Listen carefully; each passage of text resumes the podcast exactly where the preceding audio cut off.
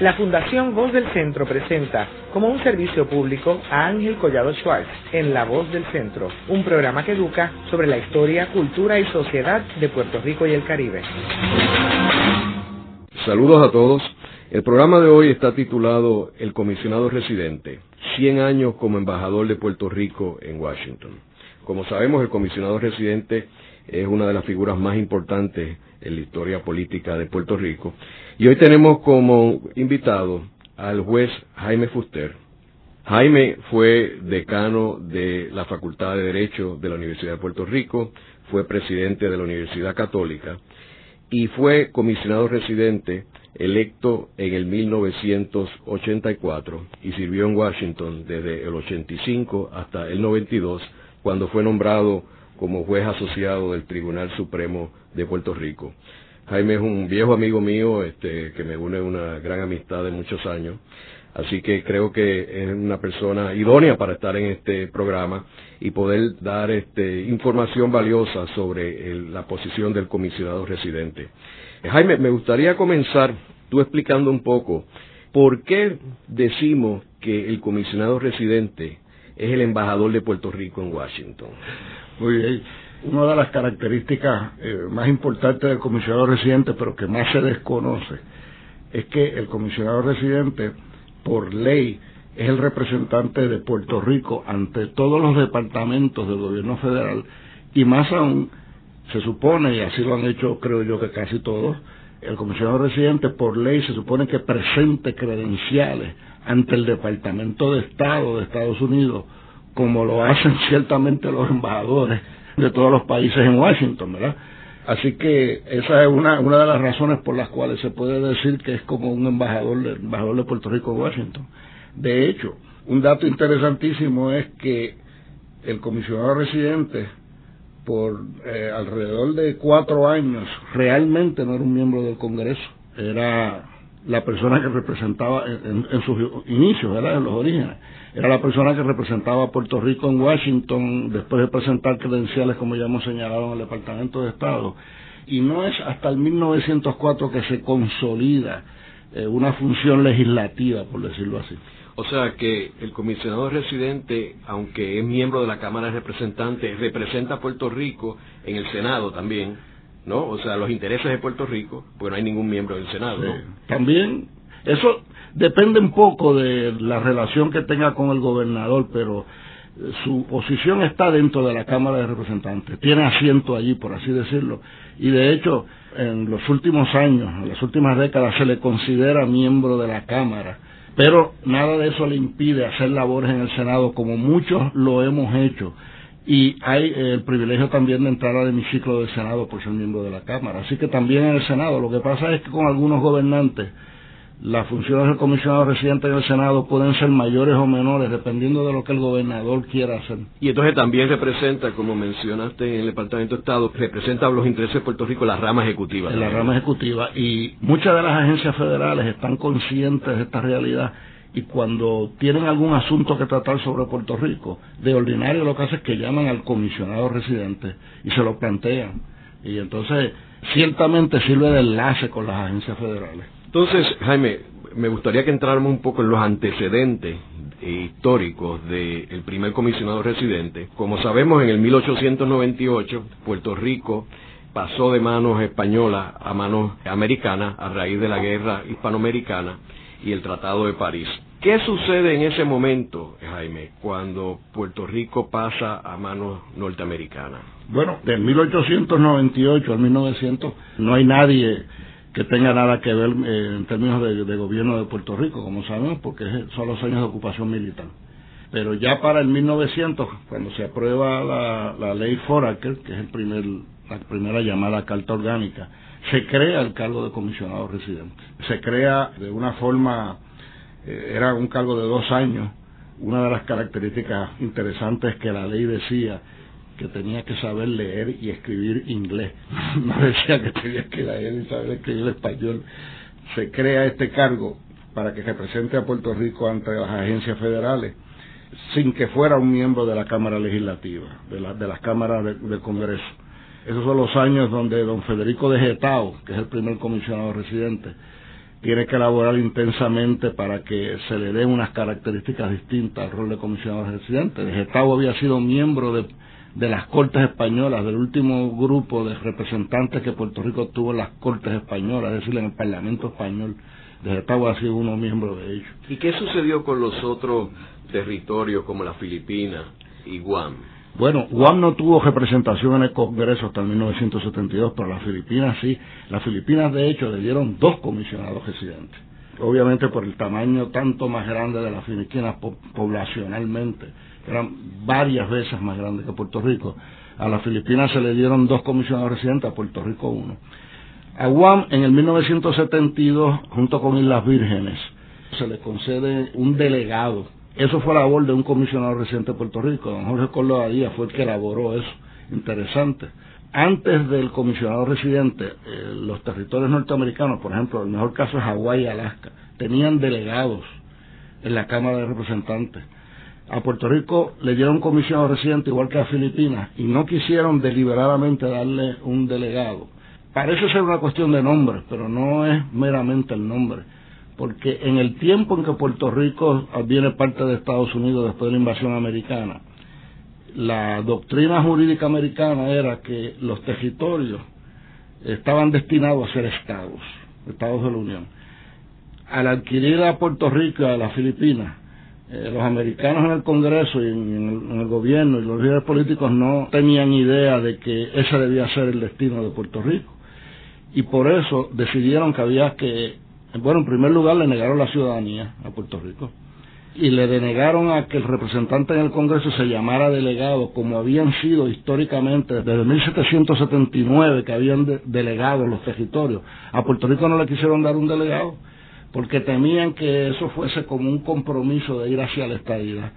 Y por lo tanto se inventaron el nombre de comisionado residente. Es decir que Hawái y Alaska tenían delegado. Puerto Rico le dan un comisionado residente, a las Filipinas les dan dos.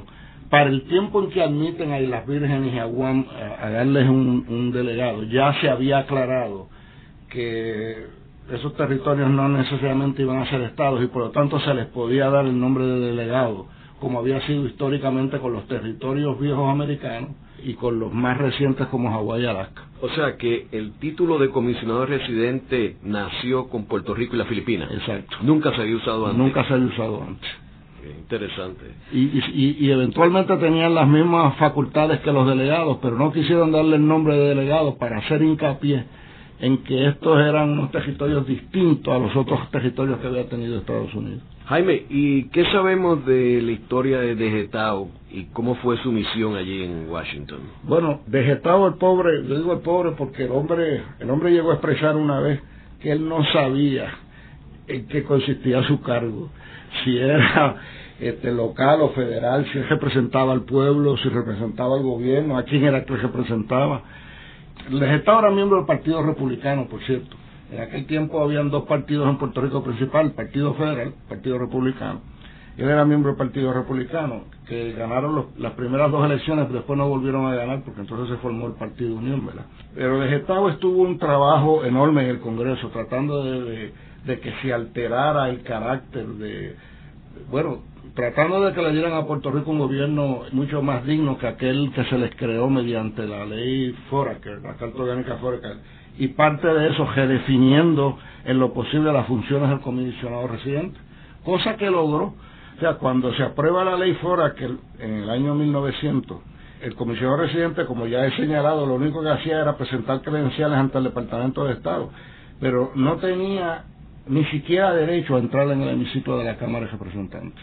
Ese derecho se lo vinieron a dar en el 1902 se le permite entrar al hemiciclo de la Cámara, pero, pero aún así, en el 1902, y esto es siendo eh, vegetado el, comisionado residente, no podía presentar legislación, no podía hablar en la Cámara, eh, no era miembro de ningún comité. Eso, eso lo logra vegetado en el 1904, cuando se hace una, una enmienda legislativa al cargo de comisionado residente. Ya se le había extendido el privilegio de entrar al hemiciclo, eso fue en el 1902, pero es en el 1904 cuando se le permite hablar en el hemiciclo, presentar legislación y además pertenecer al Comité de Asuntos Insulares.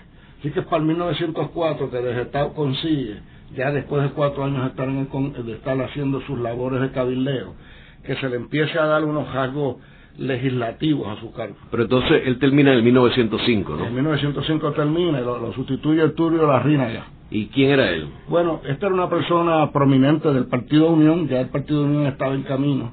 Muñoz Rivera, que era el líder del Partido Unión, no corrió para ningún cargo, pusieron a, la Rina a correr para comisionado residente. Y él estuvo allí hasta el 1910 cuando lo sustituye Muñoz Rivera. ¿Y Muñoz Rivera, cómo fue su estadía allí en Washington? bueno, Muñoz Rivera, una de las cosas interesantes para comenzar desde el principio es que no sabía inglés cuando lo eligen. Cuando se postula para comisionado residente no sabía inglés. Y es curioso porque la ley claramente decía que el candidato tenía que leer y escribir inglés, pero aprendió inglés. Y cuando llegó al Congreso fue una figura muy respetada en la Cámara de Representantes, se dio a respetar sin lugar a dudas. Y tuvo unas batallas enormes, como todos sabemos, en términos de tratar de, de reformar el régimen que había en Puerto Rico. Logró aunque no estuvo vivo para el momento en que se firmó, pero logró que se cambiara la Carta Orgánica fuera que era la Carta Orgánica Jones, y con eso logró también que se hicieran unos cambios importantes en el cargo de comisionado residente. En general, en los años de él se consiguió que se le diera al cargo de comisionado residente las mismas condiciones materiales que tenía un miembro del Congreso. Es decir, se le dio el privilegio de franqueo postal, se le dio fondos para empleados y gastos de oficina, se le dio el mismo presupuesto que tenía un miembro del Congreso. E, eso lo consiguió este Muñoz Rivera, pero claro, su gran trabajo fue en conseguir la ley Jones, incluyendo la ciudadanía americana que no favorecía realmente pero fueron unos años muy difíciles porque había una actitud muy negativa en el Congreso. En general todos ellos, los primeros tres, tuvieron, eh, de eh, la Rinaga y, Muñoz Rivera, la pasaron muy mal en el Congreso. ¿Y cómo Muñoz Rivera pudo conseguir todas estas cosas que tú mencionas? Bueno, fundamentalmente hay que decir dos cosas. Había un gran descontento en Puerto Rico. Como se sabe, la, la formación del Partido Unión que la fomentó él en gran medida quizás el artífice, aunque hubo otra gente de Diego y otras personas importantes que participaron en ese proceso. Había un enorme descontento en Puerto Rico con, con la ley Foraker, porque la ley Foraker eh, había sido un retroceso grave de lo que los puertorriqueños teníamos con España, la Carta Autonómica Española, no que fuese una cosa extraordinaria, pero, pero era superiorísima a, a la ley Foraker. Y ese gran descontento en Puerto Rico dio lugar a que las mejores mentes, los líderes de esa época, decidieron formar el, famoso Partido Unión, que tenía favorecedores de la independencia, de la estabilidad, porque había republicanos también, y de la autonomía como se concebía en aquel tiempo. Y eso estaba liderado fundamentalmente por Muñoz Rivera, que decidió irse a Washington a trabajar allí y a través de explicarles tanto a miembros principales del Congreso como a miembros del Ejecutivo las vicisitudes de Puerto Rico y de discursos este, y gestiones incesantes de todos los días, pues consiguió el cambio. Hacemos una breve pausa y luego continuamos con la voz del centro.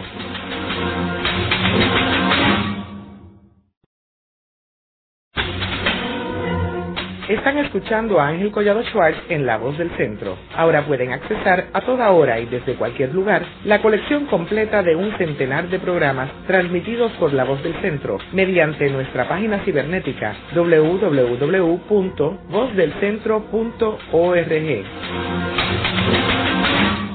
Continuamos con el programa de hoy titulado El comisionado residente 100 años como embajador de Puerto Rico en Washington. Hoy con nuestro invitado, el licenciado Jaime Fuster, quien fue comisionado residente de Puerto Rico en Washington del 1985 al 1992 y que es actualmente juez asociado del Tribunal Supremo. Eh, Jaime, estábamos hablando de Luis Muñoz Rivera, que definitivamente es una de las figuras más importantes de la historia de Puerto Rico del siglo XX y finales del siglo XIX también Eh, Muñoz Rivera, como sabemos, es el padre de Luis Muñoz Marín y es una persona este, importantísima y que también fue un gran periodista que publicó un periódico, el Puerto Rico Herald, que lo publicaba en Nueva York y en San Juan.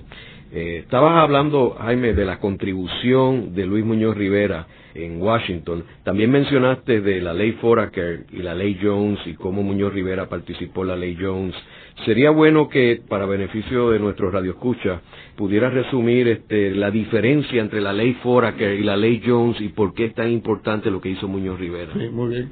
Bueno, en primer lugar, en la ley Jones por primera vez se le concede la ciudadanía a los puertorriqueños. Es decir, Puerto Rico desde el 1900 a 1917 no tenía técnicamente ciudadanía de ninguna especie.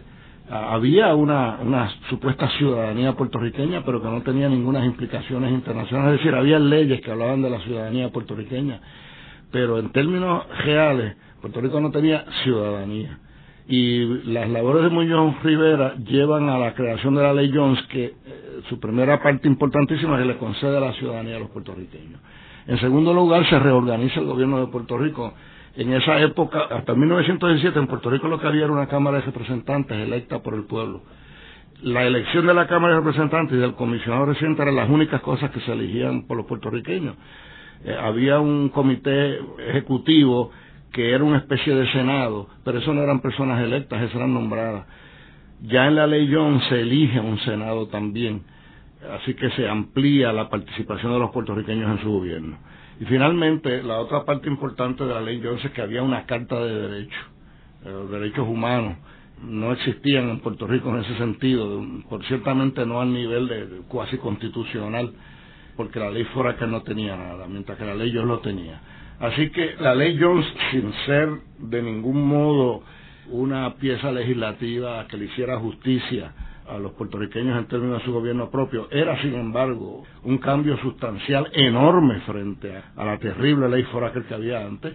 Y eso, pues, fue un logro mayormente de Muñoz Rivera, aunque no únicamente de Muñoz Rivera, porque en Puerto Rico, como ya señalamos, el Partido Unión se crea precisamente para, para que uniendo las fuerzas de todos los puertorriqueños de todas las perspectivas se pudiera hacer presión y como un instrumento de protesta contra el gobierno de los Estados Unidos para buscar la liberación del régimen, que es como podríamos llamarlo. Y tenemos también que reconocer que el Partido Unión de Puerto Rico dominó el mundo político durante las primeras dos décadas del siglo XX y una figura tan importante como José Diego presidió la Cámara de Diputados que fue muy importante. También, Jaime, sería bueno aclarar de que la ley Jones, cómo cambia la legislatura de Puerto Rico. Ya se crea un Senado que no existía antes. Y también había una había una fuerte crítica que la ley Fora que tenía miembros de, la rama ejecutiva sirviendo la legislativa en violación de la Constitución americana, ¿no? Bueno, porque la Cámara Alta, por así decirlo, hasta el 1917, lo que llamamos ahora el Senado, era realmente el gabinete del gobernador, que era nombrado por el presidente de Estados Unidos el secretario de Justicia, el secretario de Educación, etcétera. Y esos además constituían el Senado, o sea que teníamos a miembros del Ejecutivo actuando en un, rol legislativo. Y eso, claro, se elimina en la ley Jones. Ah, tú mencionas el Partido Unión, eh, el Partido Unión que, como ya señalamos, domina las elecciones del 1905 hasta, hasta la década de los 30 elige el próximo comisionado residente porque Muñoz, Muñoz Rivera se muere en el 1916 y lo sustituye Félix Córdoba Dávila, que era el miembro del Partido Unión. Y entonces, ¿quién era Félix Córdoba Dávila? ¿Y qué hizo allá? Félix Córdoba Dávila, como ya hemos mencionado, era miembro del Partido Unión, eh, forma parte de una distinguida familia que se ha, estado envuelta en los asuntos públicos de Puerto Rico a través de los años. De hecho, su hijo, ya hablaremos un poquito más adelante, su hijo también fue comisionado residente, Jorge Córdoba Díaz. Córdoba Dávila, pues era una figura importante en el, en el Partido Unión, fue comisionado residente por 15 años, uno de los, fue el segundo después de Muñoz de, de Fernando en, en, en más tiempo estar allí. Trabajó con bastante intensidad, pero sin éxito, en tratar de mejorar la ley Jones, lo relativo a la elección del gobernador de Puerto Rico, porque aún bajo la ley Jones, el gobernador de Puerto Rico lo nombraba el presidente de los Estados Unidos con el consentimiento del Senado americano. Y una de las labores que él trabajó arduamente fue en tratar de alterar eso, aunque no se consiguió hasta el 48. Félix Córdoba Dávila fue como decimos, sustituyó a Muñoz Rivera en el 17, fue electo varias veces a, a comisionado residente y renunció en el 1932 para aceptar un nombramiento como juez del Tribunal Supremo que le hizo el presidente este, Roosevelt, creo que fue. Porque en aquel tiempo, debo aclarar de que los jueces del Tribunal Supremo de Puerto Rico eran nombrados por el presidente de Estados Unidos. Eso es así también. Ya que no había un gobernador electo, porque el gobernador era nombrado por el presidente de Estados Unidos. Ni el gobernador ni los jueces del Supremo eran, eran electos por los puertorriqueños. Quiero también añadir de que Félix Córdoba Dávila, durante su incumbencia, fue que Puerto Rico recuperó su nombre Ah, eh, de Puerto Rico, que nos lo habían cambiado, a Puerto Rico.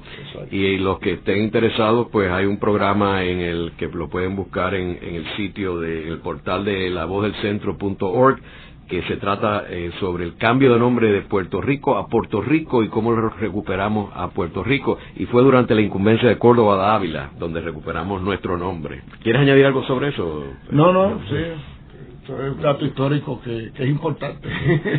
y entonces, luego cuando él se retira, Jaime, entra José Lorenzo Pesquera. Sí, José, Lorenzo Pesquera, que fue comisionado residente del 1932 al 33 por 11 meses nada más. Y es una persona que es curioso porque no, no era muy conocido en la vida política puertorriqueña, era esencialmente un agricultor y abogado. Después de ser comisionado residente no participó muy activamente en la vida pública de Puerto Rico. No es mucho lo que se conoce de él realmente. Fue una figura breve de transición, menos de un año, comisionado residente. Y entonces entra el personaje Santiago Iglesias Pantín, que es otro de los grandes figuras de la política de Puerto Rico en el siglo XX. Háblanos un poquito sobre Iglesias Pantín. Bueno, Iglesias Pantín, que, por cierto fue comisionado residente por nueve años, del 1933 al 1939, era, este es otro que no sabía inglés tampoco cuando, cuando va el comisionado residente. La ley exige que supiera inglés, pero pues por razones políticas algunos de ellos no la sabían. Iglesias Pantín era un español, no era ni puertorriqueño en el sentido de no nació en Puerto Rico. Y era una, era una persona muy interesante, era un gallego este, muy pintoresco en cierto sentido y claro, su rol en la historia de Puerto Rico está relacionado con la fundación del Partido Socialista, porque Iglesias Pantín era un líder obrero principalmente y creyentes en las ideas del socialismo y fundó en Puerto Rico el Partido Socialista y fue presidente de él por, mucho tiempo. Lamentablemente hizo unas asociaciones con, con líderes obreros americanos tratando de empujar sus ideas como a favor de los trabajadores y eventualmente terminó siendo apoyando el movimiento asimilista, eh, lo cual le creó muchos problemas aquí en Puerto Rico pero sin lugar a duda es una figura importantísima en la historia de Puerto Rico de esa época. Y es curioso de que el, Partido Socialista de esta época no tiene que ver nada con el Partido Socialista de fines del siglo XX. De hecho, es todo lo contrario, es un partido este que era anexionista, acabó siendo anexionista, él, acabó siendo anexionista. Y este, pero era más bien dedicado con la cuestión de los obreros. De los obreros, Más, sí, más que la cuestión política. En breve continuamos con La Voz del Centro por WKQ Radio Reloj.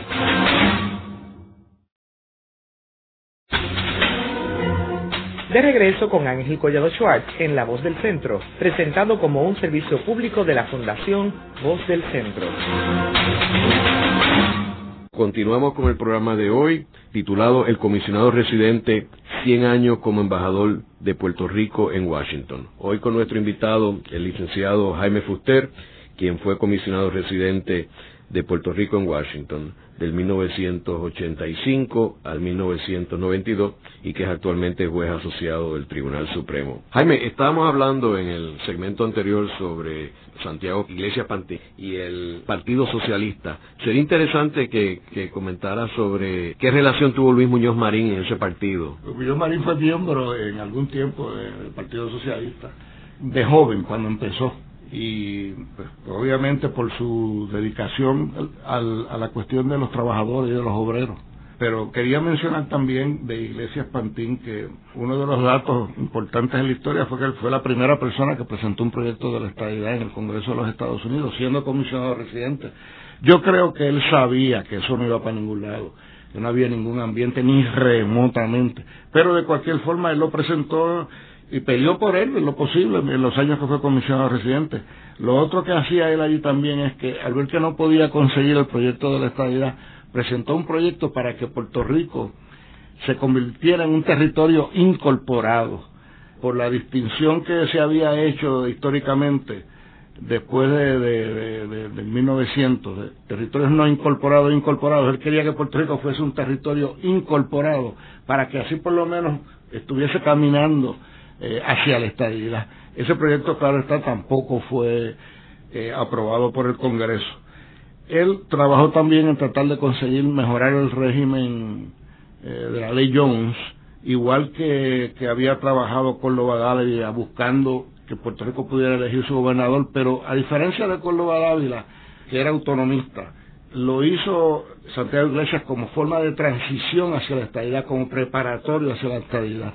Y claro, tampoco tuvo éxito, como de Ávila no lo tuvo, en conseguir ese cambio. O sea que es obvio que el Congreso ha sido consistente en su rechazo a la anexión de Puerto Rico a través de la historia, ¿correcto? Bueno, ciertamente las veces que se han presentado proyectos no, no han llegado a ningún sitio pero como mencionaba, desde el nombre de comisionado residente y no delegado, para que nadie se equivocara, era, era obvio que ellos desde el principio no querían la anexión de Puerto Rico. Eso es así. Entonces, también es interesante que durante el periodo de Santiago Iglesias Pantín, en Puerto Rico sucedieron unos eventos bien importantes. Puerto Rico tuvo en ese momento uno de los gobernadores más nefastos, que era Blanton Winship, que junto con Miguel de la Torre en los tiempos españoles fueron unos gobernadores asociados con el abuso del poder. En el caso de Winship ocurrió la masacre de Ponce, estando él de gobernador.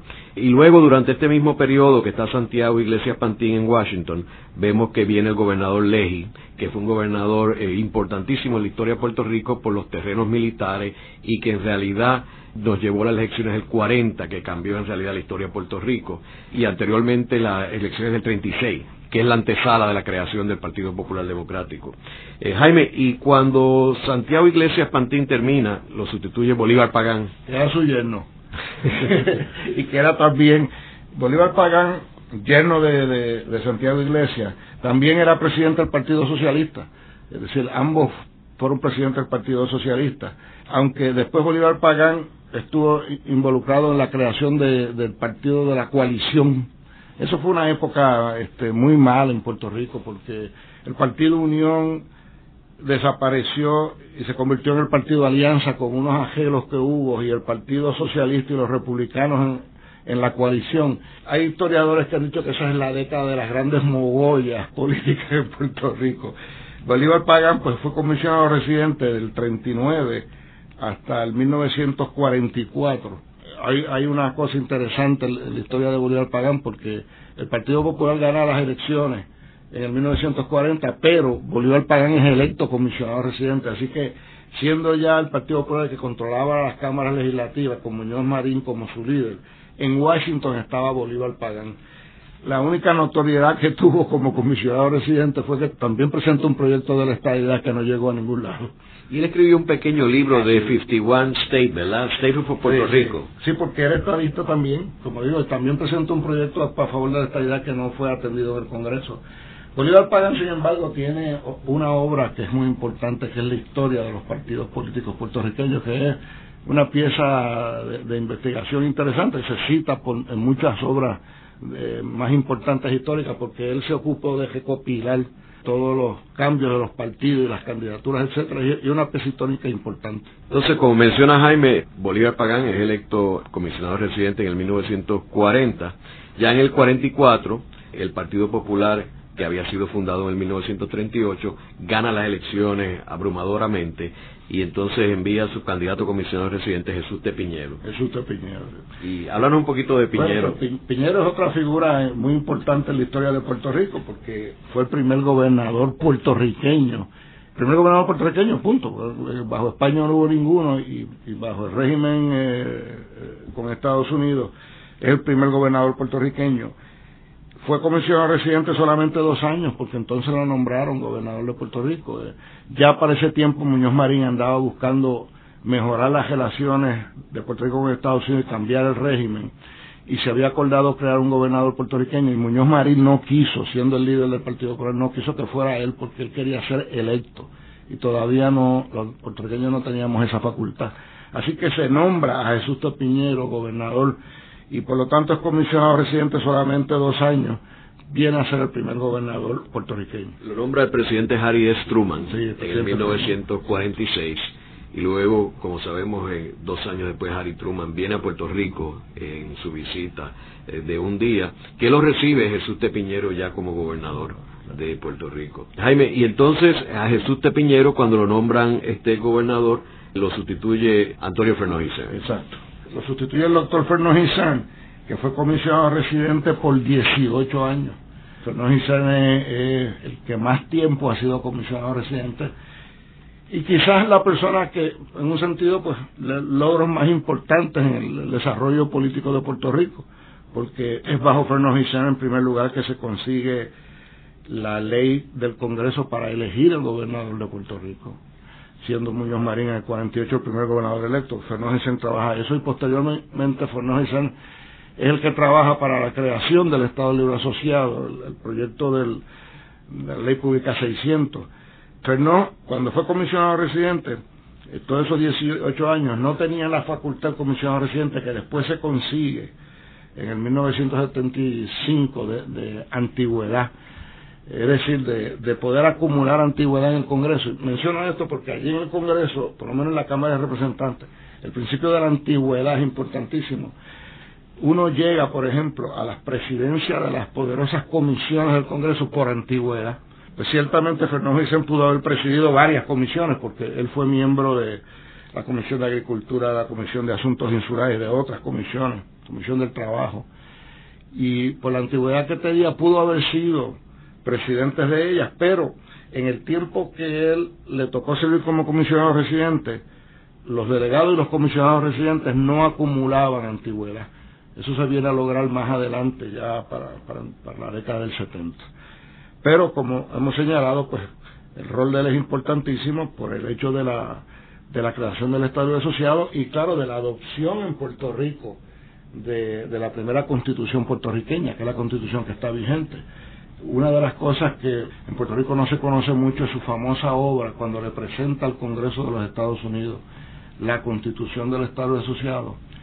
Fernó estaba muy preocupado que el Congreso no la fuera a aceptar y se ocupó de preparar un informe, que hoy en día es un libro, detallando artículo por artículo de la Constitución de dónde viene.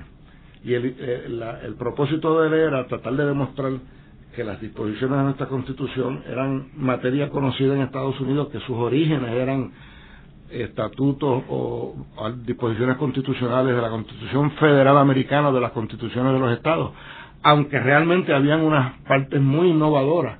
Era ahí esa la, media las disfrazó un poco para que los americanos no tuvieran mucha resistencia a aprobarla en el Congreso, a aprobar la Constitución de Puerto Rico. Y esa obra hoy en día es una de las piezas más importantes para la investigación histórica de la Constitución de Puerto Rico y que, nosotros en el Tribunal Supremo la hemos utilizado buscando el historial legislativo, el historial de la Constitución de Puerto Rico. Menciono eso porque Fernós tiene varias obras, una de ellas es sobre la creación del Estado Libre Asociado, pero esta otra obra es menos conocida. Solo recientemente su hijo se ha ocupado de que se reproduzca y que se conozca mejor en Puerto Rico. Pero sin lugar a dudas, Fernando ser para mí, después de Muñoz Rivera, la figura cimera de, de los comisionados residentes. Y entonces él es electo sucesivamente hasta el 1960, donde él termina ese cuatrenio como comisionado residente, y entonces viene Santiago Polanco Abreu. Santiago Polanco Abreu. Le conocíamos como Chaguín Polanco. Santiago Polanco Abreu eh, había sido speaker de la Cámara de Representantes, es decir, presidente de la Cámara de Representantes, y cuando viene, cuando Muñoz decide retirarse de la gobernación y viene el nuevo cuadro de, candidatos y de líderes del Partido Popular, a Santiago Polanco Abreu le toca ir a Washington. Eh, fue sin muchas ganas. Yo de eso ya me acuerdo históricamente porque yo participé, yo era un adolescente casi, pero estuve en la famosa asamblea donde Muñoz decide que le anuncia al Partido Popular que no va a correr, se nomina en su lugar a Roberto Sánchez Vilella y con don Roberto a Santiago Polanco Abreu para comisionado reciente que era speaker, él quería quedarse como speaker en Puerto Rico, pero lo mandaron a Washington. Y mi recuerdo de lo que yo sé, incluso de haber hablado con él, no fue muy feliz porque era que yo no le gustaba mucho. Pero fue comisionado residente de, 65, de 1965 hasta el 1968. Y luego lo sustituye Jorge Córdoba Díaz. Lo sustituye este Jorge Córdoba Díaz, que es, como ya habíamos señalado, hijo de, de Córdoba su padre había sido comisionado residente. Tiene este otro dato interesante Córdoba Díaz, igual que su padre, fue juez del Tribunal Supremo de Puerto Rico, aunque por un periodo de tiempo muy corto. Pero ambos fueron son dos de cuatro, han habido cuatro comisionados residentes que también fueron jueces del Supremo, incluyéndome a mí, y, y es uno de ellos. Colobadía tiene otra importancia grande porque uno de, los, cambios principales que ha habido en los poderes de la, del comisionado residente se logró bajo la incumbencia de Colobadía. Luego de la pausa continuamos con La Voz del Centro.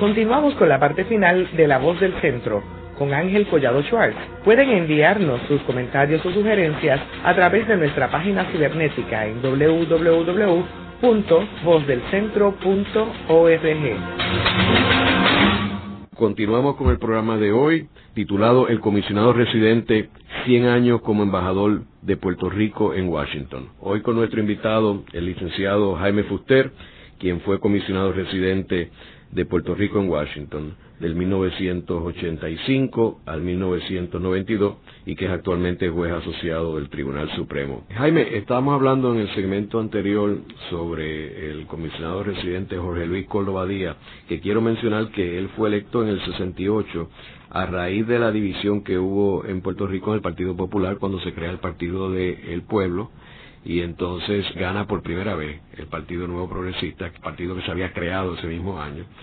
Luis Aferré gana la gobernación y Córdoba Díaz gana como comisionado residente. Háblanos un poco sobre los logros que tuvo Córdoba Díaz. Córdoba Díaz se sienta en el Congreso con los republicanos en una época que los republicanos controlan la Cámara de Representantes. Eh, tradicionalmente los comisionados residentes se han sentado con los demócratas eh, él se sentó con los republicanos porque esa era su afiliación y con esta coincidencia de que estaban en el poder, consigue que se le dé a los, a los comisionados residentes y a los delegados del derecho a votar en los comités. Esto es una cosa importante porque la mayor parte de la legislación en el Congreso de los Estados Unidos, donde se confecciona realmente en los comités, eh, la Cámara de Representantes tiene 435 miembros en propiedad y tiene unas reglas internas que el trabajo realmente se hace en los comités o comisiones. Y luego cuando se trae al hemiciclo aquello es más que nada si son piezas legislativas que tienen el apoyo mayoritario es más una formalidad. El trabajo real importante se hace en las comisiones. Al darle ese ese voto a los a los comisionados residentes y a los delegados te da un poder de negociación importante porque se puede utilizar para asuntos de Puerto Rico o para asuntos que no tienen que ver nada con Puerto Rico. Y ahí hay un toma y dame, ¿verdad? Que los miembros del Congreso tienen que ir donde el comisionado residente y a los delegados, ayúdame en este asunto con tu voto, que yo te ayudo a ti después con tus asuntos. ¿eh? Así que en ese sentido fue un logro importante. A Córdoba también hay que acreditarle el hecho de que consiguió que eh, el Distrito de Colombia, Guam e Islas Vírgenes pudiesen elegir delegados. No tenían, no tenían representación en el Congreso antes. Y Córdoba se preocupó por Islas Vírgenes y Guam, les consiguió representación en el Congreso. Y además de conseguirle representación al Congreso, representación, con, con voto en las comisiones. Después, el otro asunto que yo creo que debe mencionarse es ya para el tiempo de Jaime Benítez, que es quien sustituye a, Sí, Jaime Benítez es el candidato a comisionado residente en el 1972, que es cuando gana el Partido Popular y recupera el poder y Jaime había sido presidente de la Universidad de Puerto Rico y que, ¿cómo fue la estadía de él en Washington? Bueno, don Jaime tiene dos cosas, dos cosas se lograron bajo su incumbencia que son importantes también eh, por la forma en que trabaja el Congreso. Una es que se le reconoce por primera vez el derecho a los comisionados residentes y a los delegados de acumular antigüedad, lo que llaman allá seniority, que yo mencioné que Fernando Gisela hubiera podido presidir comisiones si eso hubiese existido entonces. Y en efecto, varios de los delegados, por ejemplo, eh, Pat fue presidente del Comité de Asuntos Insulares y posteriormente Ron de Lugo fue presidente del Comité de Asuntos Insulares. ¿Por qué? Porque podían acumular antigüedad. Eso se logró en términos de Jaime Benítez. Y lo otro que se logró en, en los tiempos de Jaime Benítez como comisionado residente es la participación del comisionado residente en los comités de conferencia. Estos comités de conferencia, cuando la Cámara aprueba un proyecto y el Senado aprueba uno un poco distinto, pues se nombra un comité de conferencia para armonizar los dos proyectos. Y por lo tanto ese comité de conferencia es el que consigue finalmente que la legislación se pueda aprobar al hacerlas armoniosas. Y antes los comisionados residentes como los delegados no podían participar en esos comités de conferencia. Bajo la incumbencia de Benítez se consigue eso también luego tenemos que en el 1976 eh, Baltasar Corrada del Río es electo comisionado residente y sirve del 77 al 1984. Eh, luego Jaime Fuster, como mencionamos, electo comisionado residente en el 84 y sirve del 85 al 92. Eh, cuando eh, renuncia para, para asumir la posición en el Tribunal Supremo y el gobernador nombra a Antonio J. Colorado como comisionado residente por unos meses.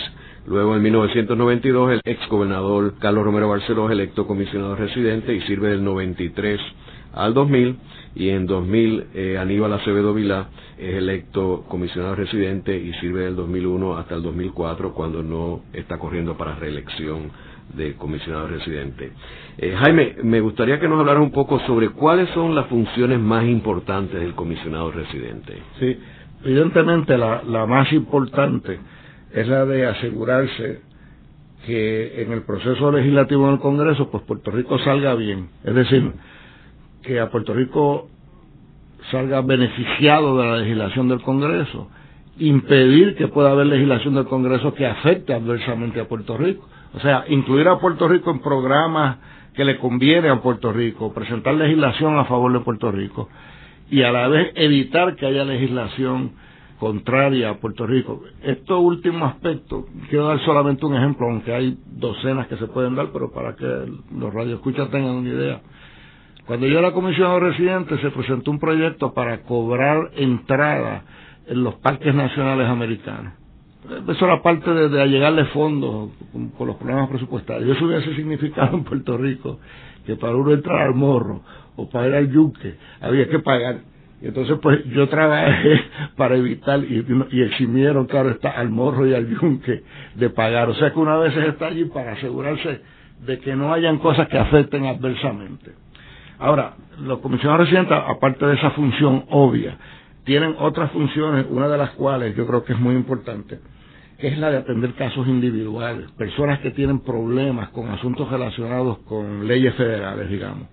Para darles una idea de cuán importante es esto, yo en los años que fui comisionado residente tenía cinco, seis de mis empleados aquí y en Washington que se encargaban estrictamente de esos asuntos, de atender eh, solicitudes de ayuda de personas individuales. Como seguro social, veterano. Exacto, y atendía alrededor de, de 1.200 todos los años. Y eran cosas así como esas. De cosas mínimas, a una persona se le perdió el cheque de alimentos y, y, realmente pues podía buscarlo en el departamento de servicios sociales, donde sea aquí en Puerto Rico, pero si iban a la oficina de comisionados residentes se les ayudaba.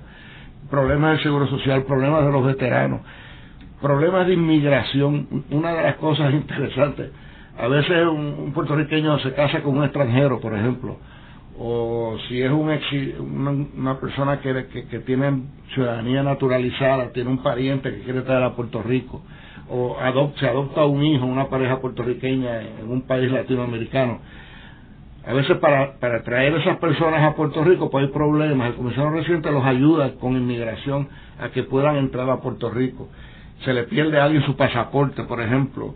En fin, toda una serie de asuntos, personas que están buscando conseguir fondos federales con propuestas que hacen las universidades, entidades sin fines lucrativos. El comisionado reciente les ayuda en Washington, en las agencias que sean.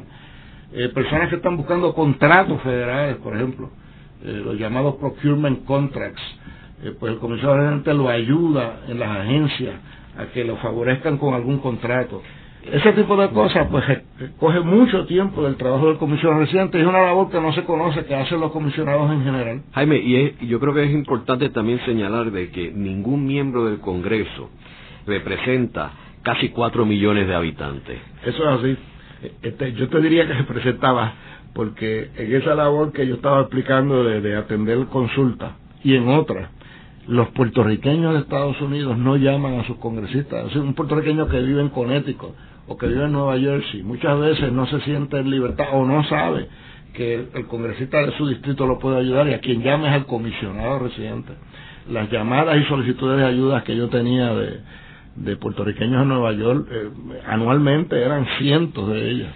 ¿Cuántos habitantes usualmente representa un, miembro del Congreso? Eh, unos cuantos cientos de miles. Eso varía de, elección a elección, pero pero nunca son más de, de, dos o trescientos mil o tres o cuatrocientos mil, no más de eso. O sea, el comisionado representa representa seis o siete veces lo que representa un, un, congresista corriente. Jaime, más todos los puertorriqueños de Estados Unidos. Me gustaría que habláramos un poquito ah, en la última parte de este programa sobre cómo compara el poder que tiene el comisionado residente con el poder que tenía el delegado bajo la Carta Autonómica de España.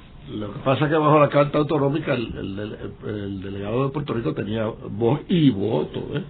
Sea, tenía voto en las Cortes Españolas, en el Parlamento Español, eh, y eso pues pues es una, una diferencia importante, ¿verdad? El comisionado residente pues hoy en día tiene voz en el, en el, comité, en los comités en que sirve, pero no tiene, no tiene voto en el hemiciclo. Ahora, yo no quiero exagerar mucho eso tampoco, porque la Cámara de Representantes tiene 435 miembros. Y tener un voto allí, o tener 10 votos allí, realmente no hace tanta diferencia.